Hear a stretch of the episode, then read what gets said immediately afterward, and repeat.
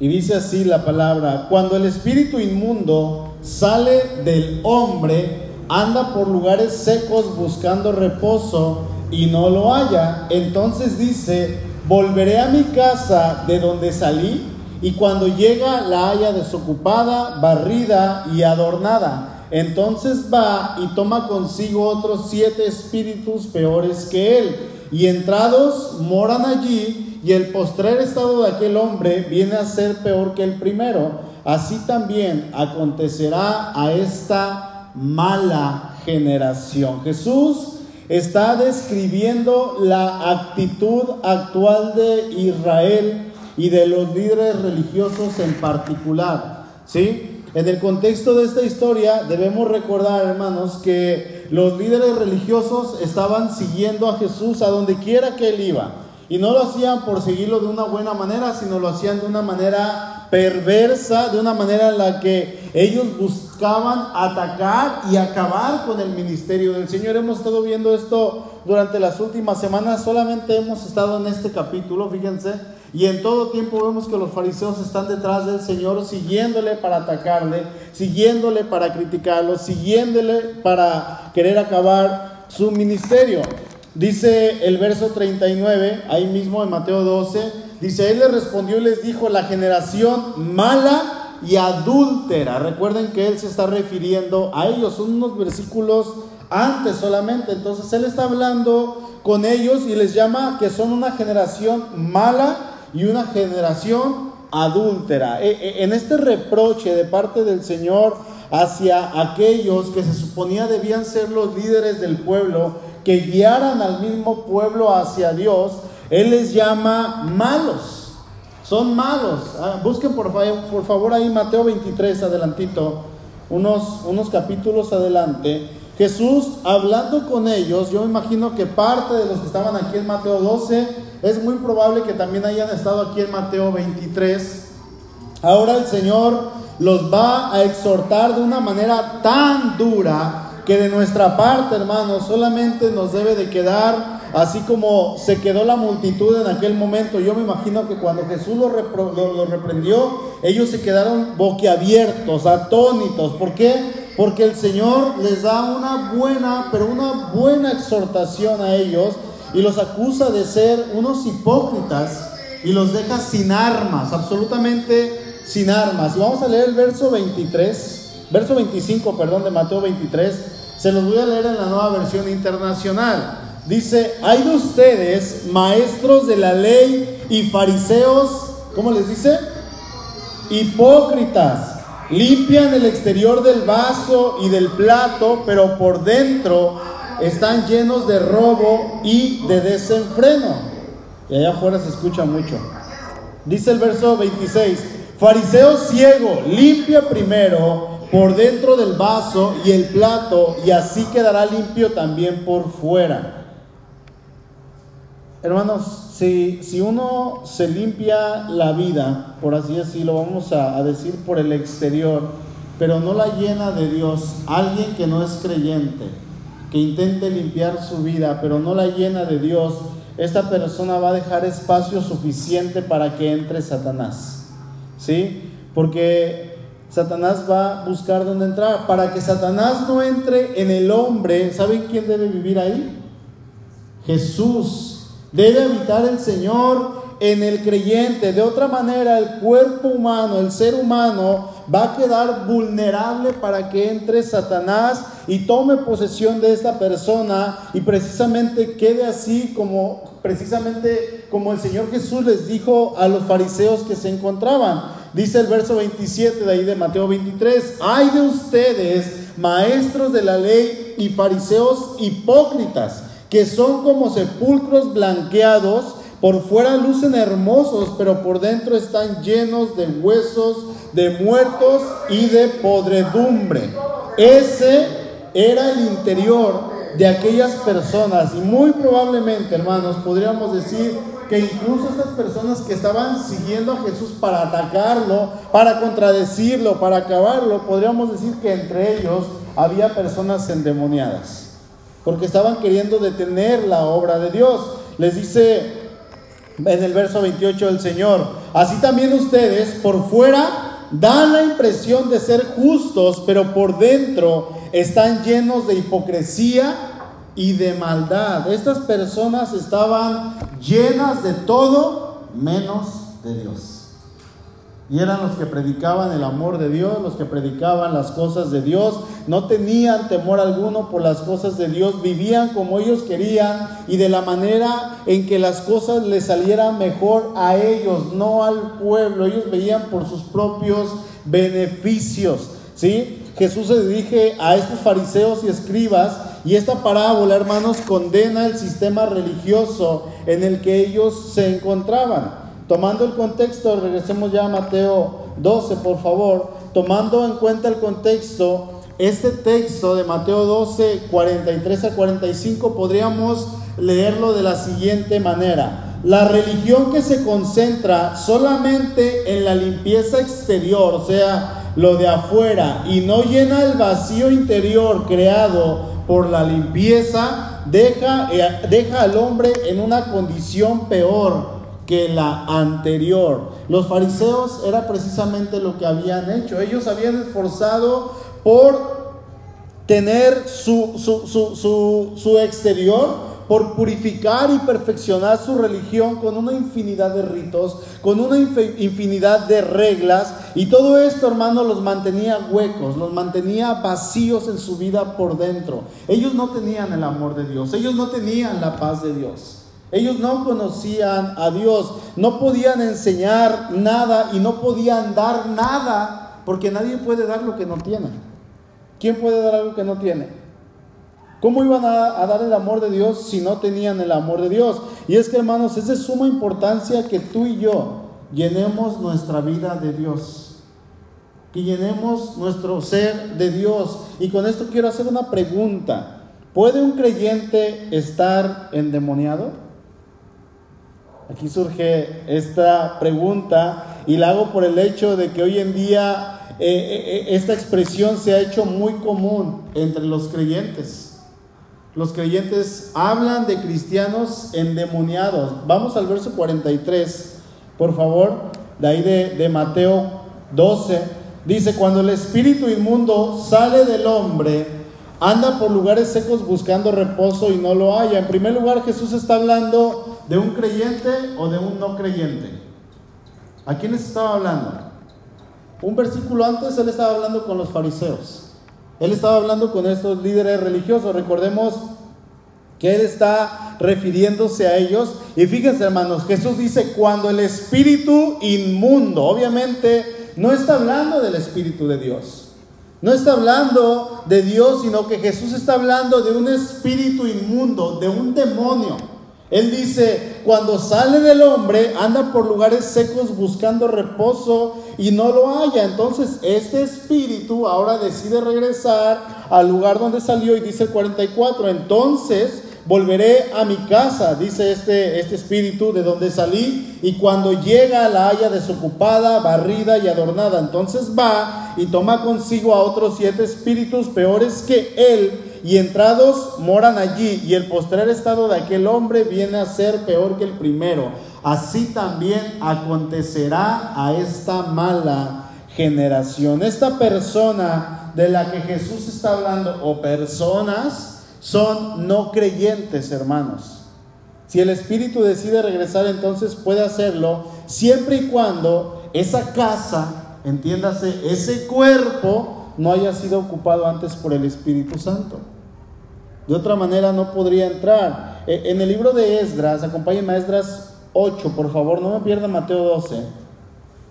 Está registrado cómo la, gente, el pueblo de Dios, se apartó de la idolatría y ellos eh, reemplazaron la idolatría, podríamos decir, con amor y con obediencia a Dios, pero no era del todo cierto. Eh, en Esdras tenemos una historia muy triste a partir del capítulo 8 y, también trágica, podría decir yo, debido a que el pueblo de Dios se consagró a Dios, pero lo hizo de una manera superficial, de una manera por fuerita, por donde la gente solamente podía ver. Dice el verso 26 de Esdras 8, dice, lo que pesé fue lo siguiente, fíjense, 21.450 kilos de plata, utensilios de plata que pesaban 3.300 kilos, 3.300 kilos de oro. 20 tazas de oro que pesaban 8 kilos y dos recipientes de bronce bruñido de la mejor calidad, tan preciosos como el oro. Verso 34. Ese día pesamos y contamos todo y, y registramos el peso total. Luego, en honor del Señor, Dios de Israel, los que habían regresado del cautiverio ofrecieron el holocausto como ofrenda de expiación por todo el pueblo, 12 novillos, 96 carneros, 77 corderos y 12 chivos. ¿Qué es lo que le estoy leyendo con todo esto del oro? Es todo el oro que el pueblo había consagrado, todo el oro que ellos traían para dedicarlo al Señor, todo lo que ellos habían dado. El, Esdras y el pueblo, principalmente el pueblo, hace una entrega a Dios de consagración. Digo principalmente el pueblo porque Esdras ya estaba consagrado. ¿Sí? Esdras ya estaba con esa comunión con Dios. Ellos ofrecen ofrendas, oro, plata, sacrificio. Y al parecer todo el pueblo se encontraba bien, entregado a Dios. Pero ¿saben qué? Ellos en su corazón habían decidido no meter al Señor. A pesar de que estaban haciendo todo para el Señor. Habían decidido no meter a Dios. Lo estaban haciendo lo que ellos estaban haciendo era enfocarse en ellos mismos y en agradar a Dios, pero podríamos decir agradar entre comillas, porque la manera en que ellos lo estaban haciendo era superficial y no era con el corazón. Podríamos decir que tenían la, intención, pero mal intencionada. No lo estaban haciendo bien. Y es ahí donde radica el problema, hermano. Recordemos que estamos leyendo una historia en que estamos en el Antiguo Testamento. ¿Sí? Por lo tanto, el Espíritu de Dios no venía sobre todas las personas. ¿Sobre quién estaba el Espíritu de Dios? Sobre los profetas, sobre los reyes, los sacerdotes y algunos ungidos, los jueces, pero no sobre todo el pueblo, solamente sobre algunas personas que él había elegido. Pero el pueblo, hermanos, el restante, había decidido no buscar a Dios con su corazón, lo que eso los lleva a pecar y aún hermanos, por el hecho de que ellos no contaban con el Espíritu Santo, ellos no podían acercarse a Dios. Lo estaban haciendo de una manera mala. ¿Sí? Vamos al capítulo 9, verso 1. Dice, después de todo esto, se me acercaron los jefes y me dijeron, el pueblo de Israel, incluso los sacerdotes, y levitas, fíjense, como que no se pudieron contener en, el pecado en que ellos estaban, como que el Señor los llevó al arrepentimiento, a que confesaran su pecado. Dice, se me acercaron los jefes, o sea, no cualquier persona, los jefes del pueblo, y me dijeron, el pueblo de Israel, incluso los sacerdotes y levitas, fíjense, los que estaban al frente, dice, no se han mantenido separados de los pueblos vecinos, sino que practica las costumbres abominables de todos ellos, es decir, de los cananeos, hititas, fereceos, jebuseos, amonitas, moabitas, egipcios y amorreos. De entre las mujeres de esos pueblos han tomado esposas para sí mismos y para sus hijos, mezclando así la raza santa con la de los pueblos vecinos y los primeros en cometer tal infidelidad han sido los jefes y los gobernantes. Qué trágico, qué terrible situación estaba viviendo el pueblo. Hace unas semanas predicábamos de Esdras y veíamos cómo todo lo que Dios había hecho y las maravillas que Dios había hecho a través de Esdras. Esdras no era el culpable, Esdras era un hombre consagrado, pero el pueblo estaban haciendo algo de alguna manera para querer estar bien con Dios, porque ellos no lo estaban, hermanos. No lo estaban, y yo quiero pensar que ellos estaban queriendo ofrecer estos sacrificios de una manera vana, porque Dios no se estaba agradando de ello. Ellos habían mezclado el yugo desigual. Ellos habían tomado mujeres extranjeras que no debían de tomar y habían tenido hijos e hijas con ellas. Si pueden en casa lean toda esta historia. Si no la han leído, léanla. ¿Y qué es lo que estaba peligrando aquí? Bueno, el destino de la nación corría peligro, hablando de su pureza nacional. hablando de su historia cultural, también corría peligro. Y si lo vemos humanamente, digo humanamente, la venida del Mesías también peligraba porque entre ellos estaba aquel por el cual el Mesías había de venir. Y que se hubiera mezclado con estas personas, la sangre ya no hubiera sido pura. Pero Dios iba a tener cuidado aún de eso. ¿Sí? Hermanos, desear alejarnos del pecado es el primer paso. ¿Sí? Eso es lo que el pueblo de Dios trató de hacer, pero ya estaban inmersos en el pecado. Ahora aquí volvemos a repetir la pregunta. ¿Puede acaso entonces un creyente ser poseído por un demonio? Hay muchos creyentes que sí lo creen. Y esto obviamente tiene que ver con la guerra espiritual, la cual es necesaria que como creyentes, como hijos de Dios, reconozcamos que la hay, porque sí la hay y que el creyente la enfrenta todos los días, pero el Hijo de Dios, hermanos, que de verdad quiere buscar a Dios, se va a someter a la palabra, se va a reunir constantemente en la iglesia, se va a, leer la, la, palabra y se la va a comer, se va a consagrar a Dios y todas estas van a ser armas para que cuando el enemigo llegue, el Hijo de Dios haga guerra y Satanás salga huyendo él y sus demonios. Estos movimientos cristianos que, llegan a pensar esto, si le podemos llamar así, porque en muchas ocasiones solo andan cazando y en busca de espíritus inmundos, andan buscando cómo cazar como si fueran cazafantasmas, como si fueran algo que no tienen que ser, llegan a creer que aún los hijos de Dios pueden estar endemoniados.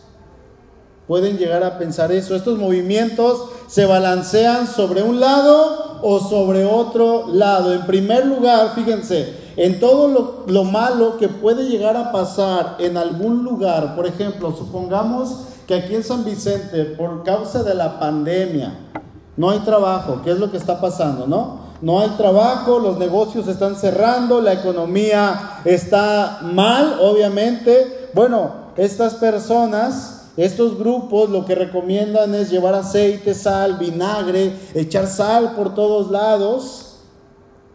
Y lo que se tiene que hacer, dicen, es desatar el poder de Dios. Vamos a atar y a desatar, atando primero a ese espíritu territorial que tiene, pues, estamos hablando de San Vicente, que tiene a San Vicente sumergido en esa pobreza y vamos a atarlo, vamos a desatar el poder de Dios y vamos a atar a ese espíritu que tiene a este pueblo sometido. ¿Sí? Es por eso que en algunos lados en especial, hermanos, aquí en, en México pasa, pero pasa más en Latinoamérica todavía. Vemos a personas ungiendo por todos lugares, vemos apóstoles en helicópteros. ¿Qué es lo que están haciendo? Aventando aceite sobre toda la ciudad ungiendo la ciudad desde el helicóptero para que los espíritus queden atados, para que Satanás no se mueva. Hace un tiempo, unos años aquí en, Guadalajara, un movimiento de estos rentó un helicóptero y se pusieron a volar sobre toda la ciudad derramando aceite, litros y litros y litros de aceite para liberar a la ciudad de, de cuál espíritu creen del espíritu del smog.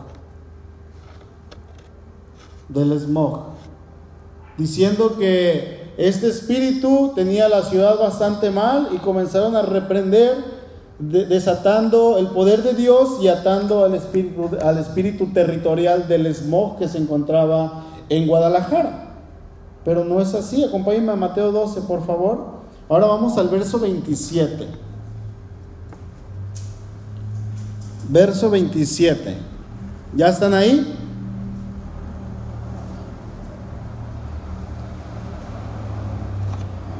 Dice el Señor, y si yo echo fuera, recuerden, aquí está hablando Jesús otra vez con los, con los escribas, lo están acusando de que él echa fuera a los espíritus por Belcebú, el príncipe de los espíritus, o sea, por Satanás. Y Jesús les responde y les dice, y si yo echo fuera a los demonios por Belcebú, ¿Por quién los echan vuestros hijos? Por tanto, ellos serán vuestros jueces.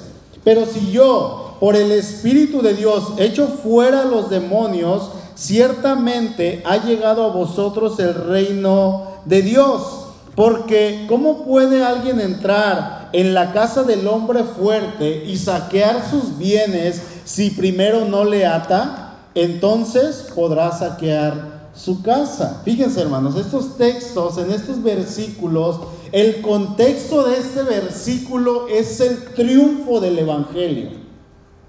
El triunfo del Evangelio. Jesús está enseñando que Satanás es el hombre fuerte. Algunas personas creen que el hombre fuerte es Jesús. No, Satanás es el hombre fuerte y Cristo en su primera venida viene y entra a la casa del hombre fuerte y lo ata y lo ha despojado de sus bienes, lo que antes le pertenecía a Satanás, hablando de quién? De nosotros.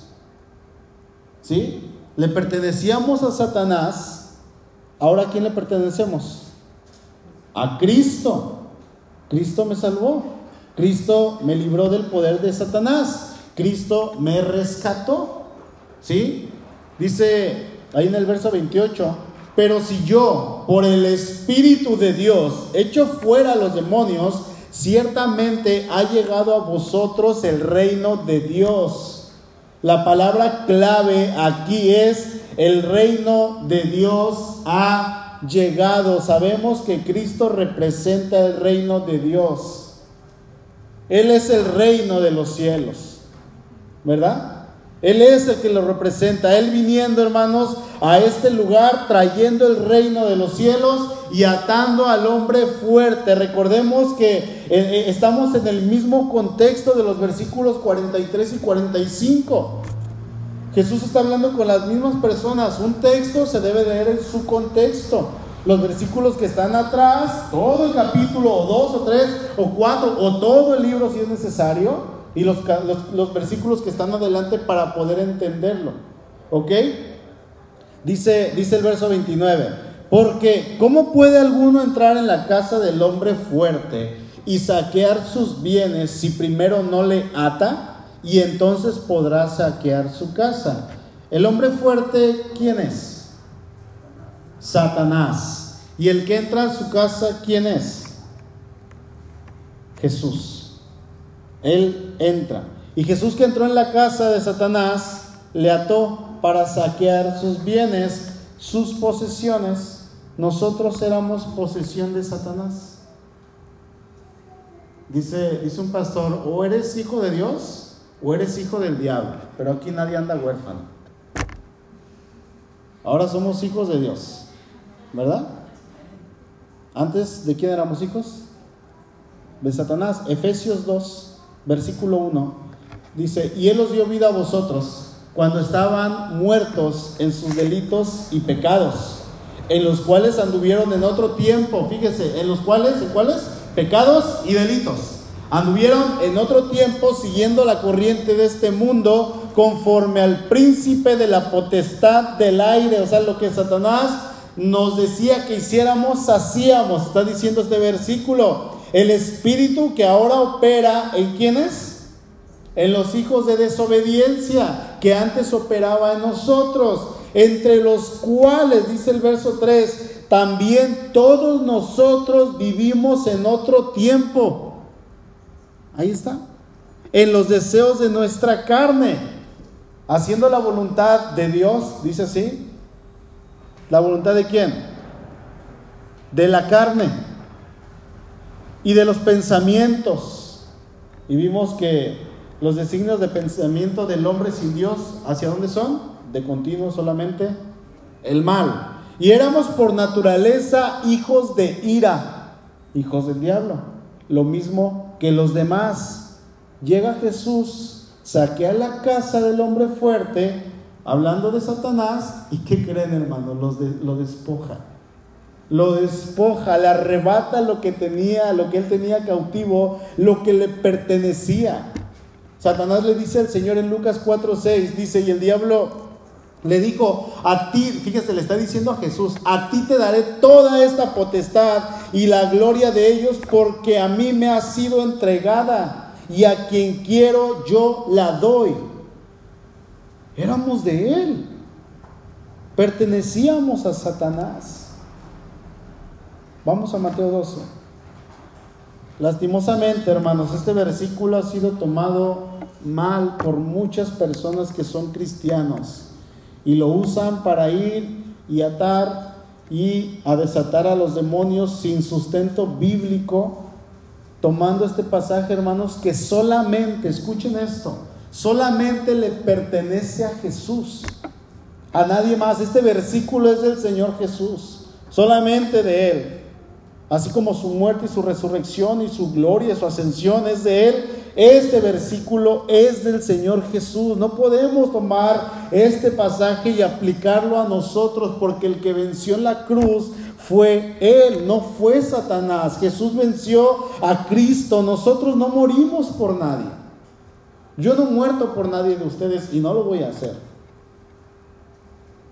No lo voy a hacer, hermanos. Yo no di la vida por nadie. Solamente fue Jesús y nadie más que Él. Cuando alguien les diga, es que hermano, vamos a atar y a desatar a los demonios, díganle que eso no es bíblico. Eso no es correcto. El apóstol Pablo, fíjense, nos dio la pauta de cómo se debe predicar el Evangelio. Cuando él llega a Atenas, ahí en el libro de los Hechos, dice la palabra que estaba la ciudad llena de qué? De idolatría. Sumergida en la idolatría y dice que a él le dolió en su corazón, ¿verdad? Él no se puso a atar y a desatar el espíritu de idolatría que había en la ciudad. Yo no veo a Pablo parándose sobre un monte y desatando ahí en el libro de los Hechos ese espíritu de idolatría. No, la palabra dice que él se puso a qué? A predicar el Evangelio. Él se puso a anunciar las buenas nuevas. Ese debe ser el modelo que debemos usar. La predicación de la palabra, hermanos. El apóstol Pablo predicaba, proclamaba el Evangelio. Eso es abrir el reino de los cielos. Eso. ¿Sí? El Evangelio es el que trae la salvación, no el aceite, el vinagre, la sal. No, hermanos, es predicar la palabra de Dios a Cristo como crucificado, como muerto, pero también resucitado, ascendido a los cielos y sentado a la gloria de la diestra de Dios. Esa debe de ser nuestra predicación, la predicación cristocéntrica. Debemos anunciar la palabra de Dios, no con cosas que no tienen ningún sustento bíblico. ¿Sí? Ahora, ese es hacia el primer lado que se inclina esta balanza, ¿verdad? Aquellas personas que hablan de esta guerra espiritual. En el segundo lugar, en segundo lugar, este movimiento enseña que hay demonios por todos lados. El primero es hablar de demonios como territoriales, ¿sí? El otro es hablar de demonios por todos lados y dicen que también un cristiano puede estar poseído por Satanás. Estas personas usan esto, fíjense, a nivel moral y ético, cuando dicen que, por ejemplo, si hay un varón que está de flor en flor, brincando de mujer en mujer, teniendo eh, relaciones sexuales, eh, estas personas dicen es que tiene el espíritu de fornicación, aunque sea creyente. ¿Han escuchado eso? Tiene el espíritu de fornicación. Y, lo que hay que ir es, lo que hay que hacer es ir y ungirlo con aceite, ponerle sal y, vinagre. Hermano, la sal es para los condimentos. Decía una vez un doctor, si alguien se quema, ¿qué, qué, se pone? Y salió por ahí la persona, eh, mostaza, y decía, la mostaza es para los hot dogs. Póngale hielo. El hielo es lo mejor, decía el doctor, nunca se va a olvidar eso. Y van, van y hay que ungirle con aceite y vamos a echarle sales y vinagre. Y luego lo que hay que hacer es ir y atar ese espíritu de fornicación. En realidad lo que están haciendo es justificar a esta persona en su pecado. No tiene espíritu de fornicación, es un fornicario.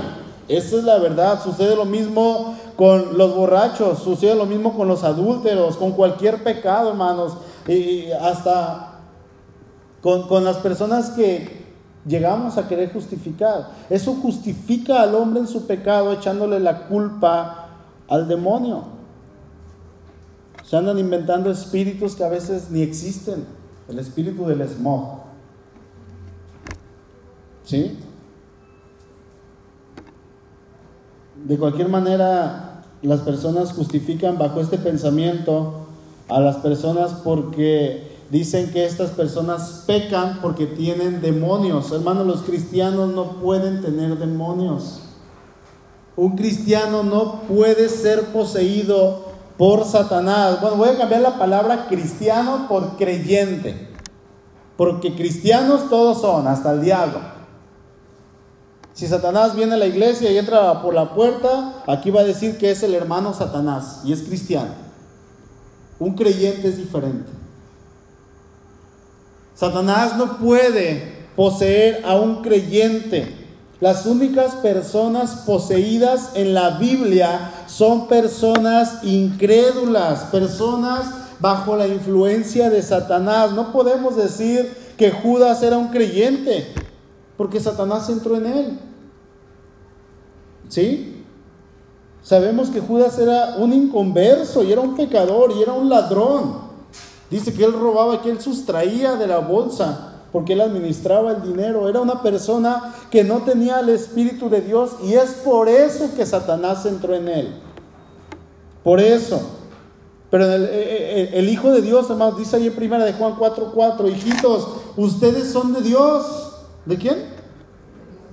Y, lo habéis, y los habéis vencido porque mayor es el que está en ustedes que el que está en el mundo. Es mayor, hermanos, que todos. Cuando en nosotros, escuchen esto, cuando en nosotros entra el león de Judá, dice el pastor Will Graham, salen huyendo todas las llenas. Todas, absolutamente todas. Imagínense, hermanos, que el Espíritu Santo esté habitando en nosotros y que de repente entre un demonio ahí en el mismo cuerpo hasta se escucha feo. Que entre un demonio en el mismo cuerpo. ¿Se imaginan ambos en una misma persona? ¿Se imaginan esto? Simplemente no es posible. No es posible, es porque, porque Dios es mayor que todos, hermanos, y el diablo tiembla ante Jesús. Simplemente Él no puede estar en su presencia, huye, se cae, se postra, tiembla el cobarde, porque eso es lo que es un cobarde un imitador. Él sabe que no puede hacerle frente a Dios, no podría habitar en el mismo cuerpo de un creyente. Hermanos, si nosotros hemos nacido de nuevo, entonces tengamos la calma de que el que habita en nosotros es más grande que todos, es más poderoso que todos. No podemos estar endemoniados, ni un demonio puede habitar en nosotros es imposible. Lo que sí necesitamos cada día es llenar nuestra vida de Cristo, de la palabra de Dios. De lo contrario, lo que sí puede llegar a pasar es que Satanás va a venir y nos va a tentar y él sabe de qué pie cojeamos cada quien. Él conoce nuestras debilidades, Él conoce nuestro pasado. Dice ahí en el primer libro de Crónicas 21.1, pero Satanás se levantó contra Israel e incitó a David a que hiciese censo de Israel. Y sabemos las consecuencias. Satanás no podía entrar en David porque el Espíritu de Dios habitaba en David, pero sí le incitó. Él es el tentador. Pero ¿saben qué? Nuestro Dios es el que nos da la salida a la tentación. ¿Sí? ¿Los demonios pueden afectar a los cristianos? Sí, de diferentes maneras. Sea produciendo quizá enfermedades, desgracias, produciendo tentaciones, pensamientos pecaminosos, pero es muy diferente a una posesión demoníaca. Dice el teólogo Frederick Ligi, no sé cómo se lea, dice, las doctrinas bíblicas de la regeneración y de la presencia permanente del Espíritu Santo en la vida del creyente imposibilitan por completo la posesión demoníaca de un creyente. 1 Corintios 3:16, ¿no saben que son el templo de Dios y que el Espíritu de Dios mora en ustedes? Tenemos la bendición de tener al Espíritu de Dios habitando en nosotros y Él ha hecho la obra y Él la va a perfeccionar hasta el día de Jesucristo. Pensemos en esto, hermanos. Amén. Inclinen su rostro, por favor. Padre, gracias. Gracias por tu palabra. Señor, gracias porque tú has hecho la obra en nosotros, solamente tú. Y Señor, tú habitas en cada creyente genuino. Tú habitas en cada uno de aquellos que tú has regenerado, que tú has lavado. Y Señor, te damos gracias porque sabemos que el enemigo ya no puede atacarnos, no puede entrar en nosotros. El enemigo ha sido derrotado. Y nosotros, Señor, somos el templo de tu Espíritu. Aquí estamos, Padre, como iglesia, dándote gracias porque nos has permitido, Señor, poder disfrutar de tu Espíritu Santo, de tu presencia. Señor, llénanos cada día de ti. Ayúdanos a buscarte a través de la palabra, de la oración, de las reuniones en la iglesia, Señor, incluso de servir a mi prójimo, de entregar nuestra vida en totalidad a ti. Gracias Dios por tu palabra. Y gracias Señor porque en ella nos muestras que tu Espíritu Santo, Señor, habita en nosotros y jamás se irá. Nos ha sellado hasta el día de la redención de la posesión adquirida. Gracias Dios. En Cristo Jesús oramos. Amén. Pregunto, hermanos, ¿qué, qué, es lo que hay que hacer entonces cuando veamos a un endemoniado? Como creyentes, debemos estar listos para ello. ¿Sí? Y hacer lo que hacían los apóstoles. Ellos los expulsaban en el nombre poderoso de Cristo Jesús. Recuerden que en el nombre de Cristo hay poder. Eso sí, hay poder en el nombre del Señor. Pero es necesario que como hijos de Dios estemos listos para hacer frente cuando se presente la oportunidad. No andar de cazafantasmas. ¿Ok? Cuando alguien les diga eso, díganles que no. Amén. Amén.